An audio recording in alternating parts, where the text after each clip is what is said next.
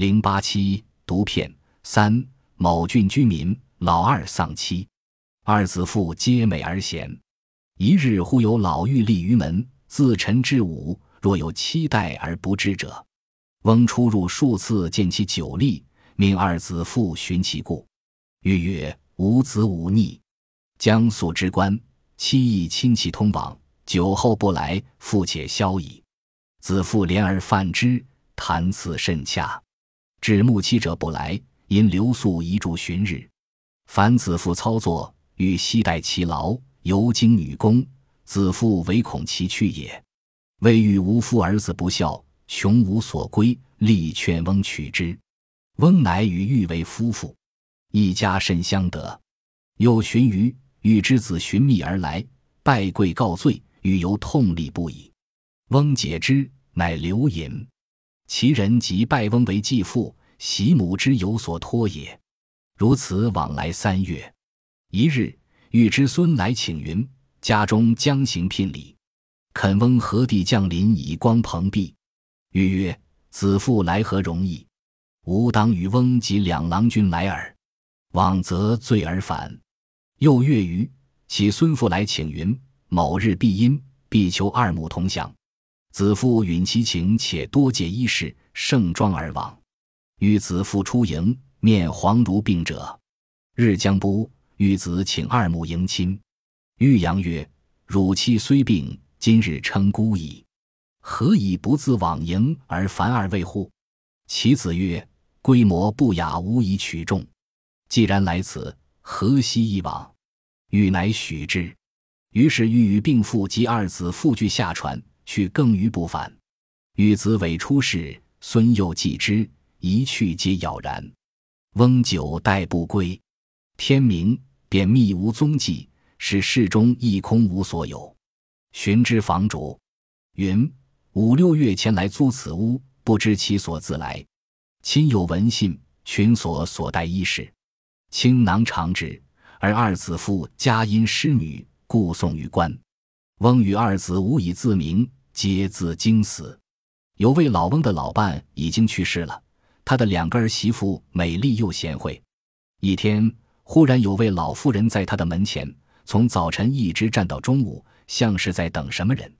老翁见他一直站着，就让儿媳妇去问明原因。老妇人说：“我的儿子不孝顺，我想把他告到官府。我跟亲戚们约好一起去官府，可是等了这么长时间也不见他们来，我都饿坏了。”儿媳可怜他，给了他一些饭菜，三个人很谈得来。天黑的时候，他的亲戚还没有来，儿媳就让老妇人住了下来。老妇人帮着儿媳妇们干家务，三人相处得很好。儿媳们都舍不得让老妇人走了，他们认为老妇人没有丈夫，儿子不孝顺，穷的又没有地方住，就劝老翁娶了她。于是老翁跟老妇人结为了夫妻，一家人相处得很融洽。又过了几个月，老妇人的儿子找到他，向他磕头赔罪，老妇人仍然很伤心。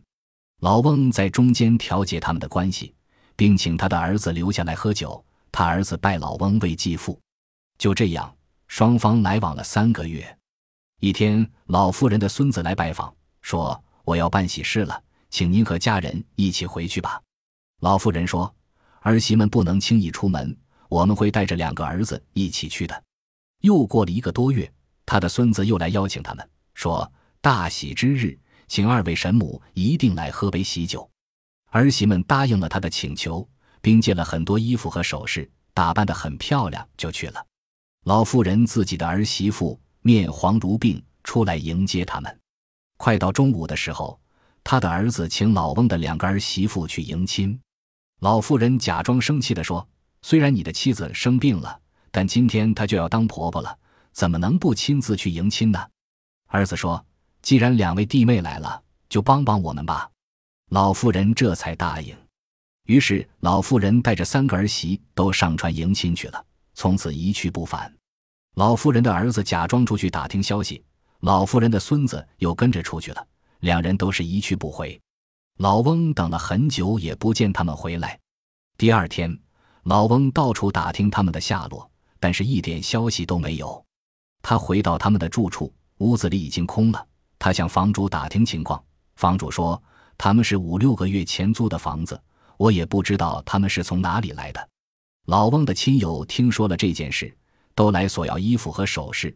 老翁拿出所有的积蓄，才偿还清了。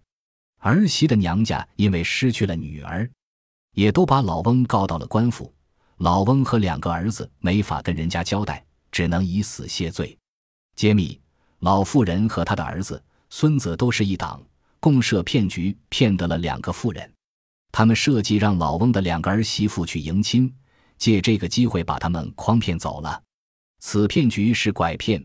火骗者假借迎娶，行拐骗之事。